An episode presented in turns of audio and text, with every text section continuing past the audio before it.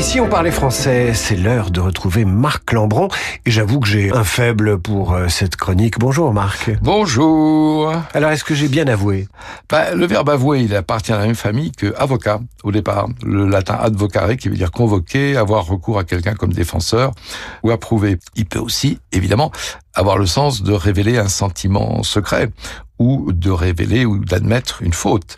Mais on devrait se garder de donner à j'avoue construit comme la valeur d'un simple oui, d'une approbation, ce qui, hélas, se fait fréquemment. C'est-à-dire, on dirait, tu trouves pas qu'il exagère? Ah oui, j'avoue. Bah, vaut mieux dire, tu ne trouves pas qu'il exagère? Ah oui, oui, en effet, il exagère.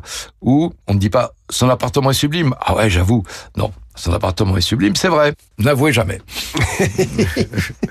Merci Marc. Euh, ben, on se retrouve demain. Je suis d'accord, euh, ou en tout cas je préfère qu'on se retrouve demain. Dire ou ne pas dire, c'est l'ouvrage dont vous tirez ces chroniques. C'est paru aux éditions.